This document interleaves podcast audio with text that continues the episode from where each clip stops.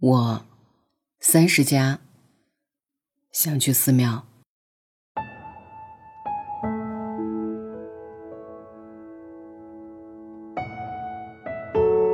不久前，一名大厂员工选择从九九六机制中退出，加入无 KPI 考核的寺庙。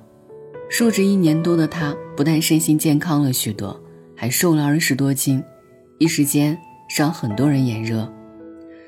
在这时，寺庙的清规戒律仿佛不再是压在人们头上的五指山，他们像是《大话西游》中的孙悟空，主动给自己戴上了紧箍咒。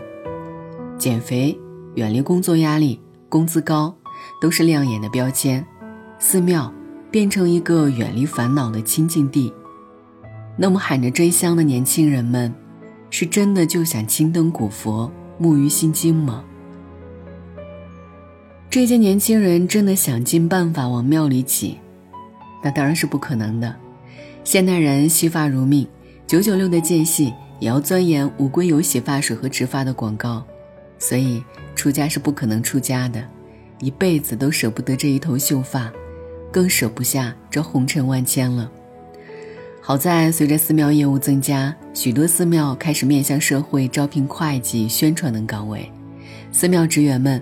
不用像出家人一样不沾荤腥、不为色动，早晚念经、打拳扫地。但对于社会关系稳定的人而言，虽然免去了部分劳役，他们依旧很难抛去已有的人生积累去入职寺庙。于是他们开动脑筋：既然无法一心向佛，那就时有时无向佛。寺庙旅馆就是其中一种选择。人们可以在这里享受高品质居住条件的同时，感受寺庙生活。这种形式部分借鉴了日本寺庙的生意经。在日本，寺庙住持的僧侣身份及住持管理权是可以继承的。而早在明治年间，为了淡化宗教色彩，僧侣的许多禁忌，酒、肉、色等都被放开。于是，许多继承人为了维系寺庙运营。开始搞寺庙音乐会、旅店，甚至酒吧。然而，很多人渴望拥有更沉浸式的体验，于是寺庙义工一时成为热门。寺庙义工时间一般是两周时间以上，但内容却是千差万别。可以说，人生的参差不但体现在人生起跑线上，还体现在寺庙生活里。有的寺庙把技能点在了体力上。义工日常是做饭、打扫和抬水，有的则点在社交上，日常是布施和配合师傅讲课，还有极少数发展艺术，日常是茶艺、插花，把学习佛法融入生活。一番下来，虽然不知道大家佛法修得如何，但看作息表，报复性熬夜是肯定能治好的。那为什么人们会选择寺庙呢？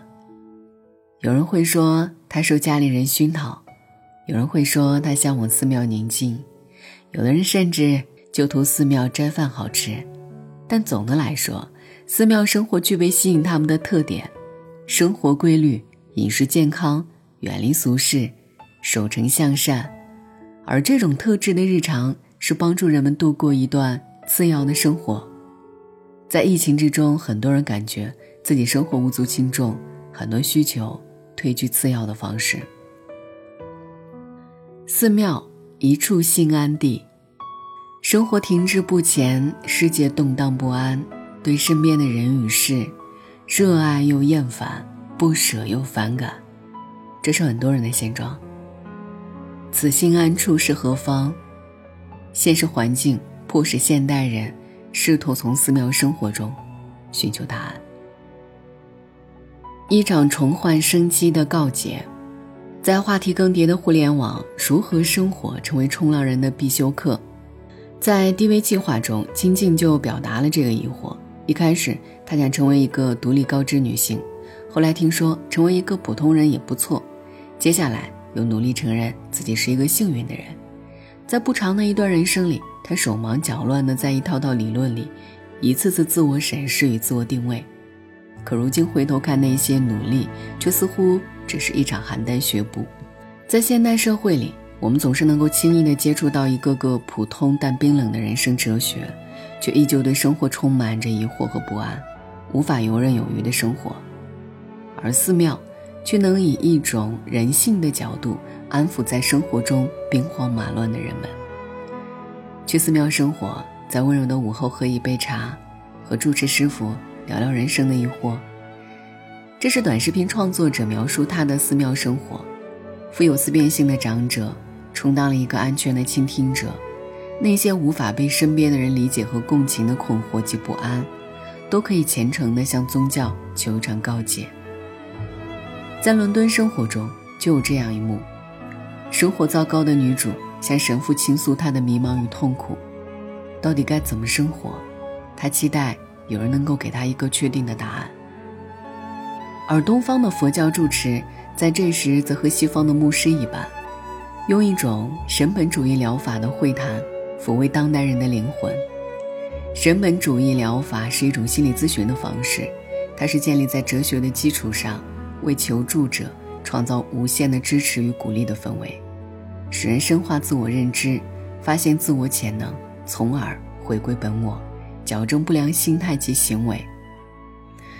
一次内在规则的修复。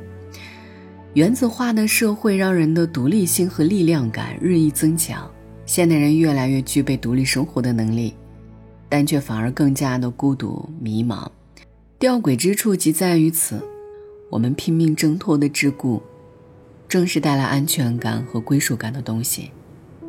暂时未建立起新的安全归属之时，这种孤立无援的状态，无疑是难以面对复杂变化的社会变化的。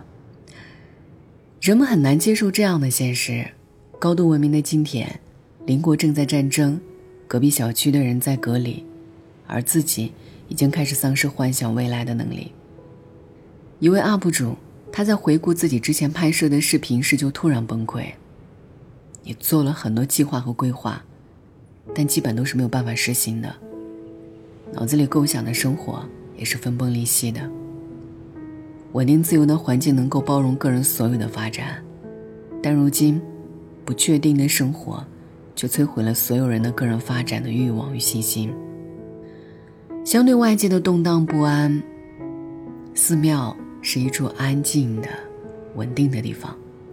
于是，现代人开始向这样一个能量稳定恒久的地方寻求心理支援。师傅们日复一日的砍柴、做饭、念经。贫瘠但坚定地生活了数十年，这也许就是信仰的力量。在寺庙里，就算不是信徒，也能够感受到那种自我坚持的力量，而这种力量能够反馈滋养到现代人的生活，修复在数字化媒体和纷乱世界中不被打破的内在规则，一次离经叛道的自我生长。寺庙生活还是少年人寻求自我生长的机缘的一种方式。某微博被注销用户曾说：“在青春期要见识一些真正宏伟壮丽的东西，在未来许多幽暗闭塞的时刻，这些事物是我们逃脱的绳索。”于是有人选择去海岛追湛蓝的浪花，有人选择去山区支教，看世界上最明亮的星星。自然也有人想去寺庙，俯瞰群山与森林，听暮鼓晨钟，求一场也许没有答案的解。在展开讲讲里，就有一位数字游民，他攒下钱就去做各种无用之事，其中就包括去寺庙做义工。这种尝试虽然没有经济价值，却滋养了他的心灵，让他重获快乐。有人从寺庙生活感受快乐。也有年轻人从中感悟人生。知乎一位普通大学生选择暑假去终南山短暂的住了一周，跟着一位一年四季都只穿一件百衲衣的师傅念经。层峦起伏的山脉完全接纳了一个少年人的胡思乱想。有一天深夜，他突然想到了无常这个概念，居然有些害怕起来了。身边的一切终会永远消失，一切都是虚假的。这个真相是多么恐怖，以至于让我不敢面对。处处皆红尘，闹市亦可修心。空虚社会中提及，我们社会中的矛盾不仅源自文化和经济的背离，也源自个性化进程本身，源自系统、自恋型的个体化及微型化进程。因此，社会越是人性化，失落感也就越常见。宽容及忍让越多，对自己也就越发不信任。这种社会化的空心病，是我们这一代人需要克服的问题。无论是求慰藉、求安心，还是求自我成长，寺庙的生活都不是唯一的答案。正如很多年轻人也选择了去做动物保护志愿者，参加养老院支援活动等。这种通过投入社会公益活动来获得内心力量的方式的具体形式十分多样。漫画家蔡志忠就称，修行是一个向内求的过程。无论你是进入红尘，还是居于寺庙，只要做到真心实意修炼自己的内心，其实并无差别。好了，今天的分享就是这样了，晚安，愿你一夜无梦。